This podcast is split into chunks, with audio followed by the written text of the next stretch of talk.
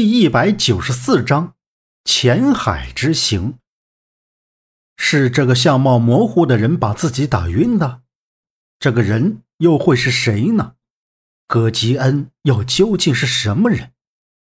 接下来的第三天，孟莎查到葛吉恩原是葛北古建筑保护研究所的所长，身份背景不是很复杂，个人的交际网也比较简单。常年都在外出工作中。孟莎还说，杨木提供的离奇事件信息也查到了相关的消息。前几年，葛坚恩确实派了一个工作者到青龙县地方，对齐青山的海纳寺及周边村庄先做驻地考察，但是到这的第一天就被人抢劫了，非常不幸的被土匪一般的农民给打死了。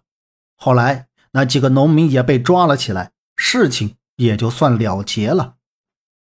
周震拖着下巴，撩起眼皮，瞅着杨木说道：“如果说那几个人口中所说的面爷就是葛金恩的话，那就用不着再去找魏金水了，直接去找葛金恩就好了呀。”杨木从窗户前转过身，扫了一眼房间内的三个人，低沉的说道：“面爷就是葛吉恩，如果是那样。”那为什么没有人知道面爷的真正身份？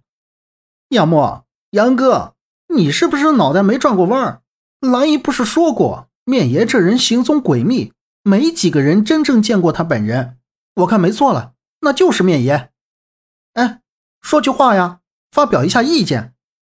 周震用下巴点了点自己对面坐在床边的陈方安。陈方安双手交叉抱在胸前，听到周震的声音在面前响起。他抬起手按了一下有些僵硬的脖子，说：“眼下魏金水没有下落，那只能去会会这位葛先生了。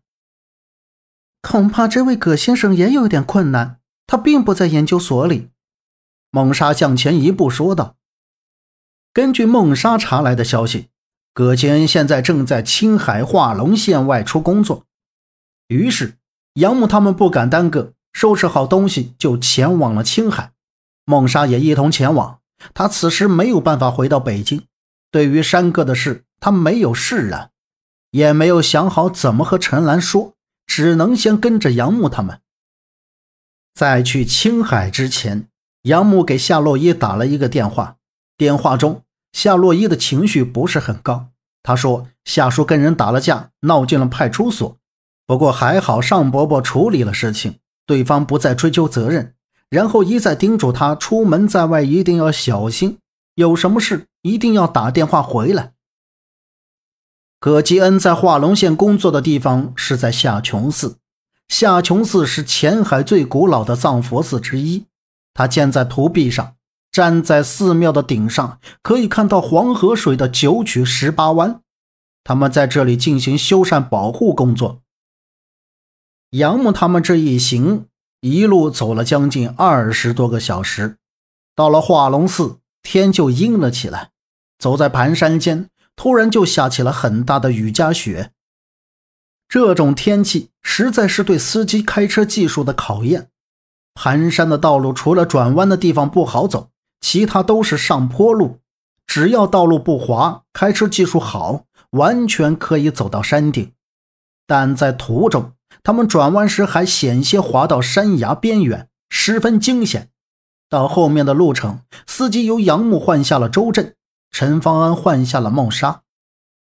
两辆车一前一后，在雨雪交加中缓缓向山顶行驶。到了夏琼寺，已经是晚上十一点钟。他们把车停在夏琼寺单独圈的停车的地方，在下车时，正赶上几个人用塑料布扇盖着门前的东西。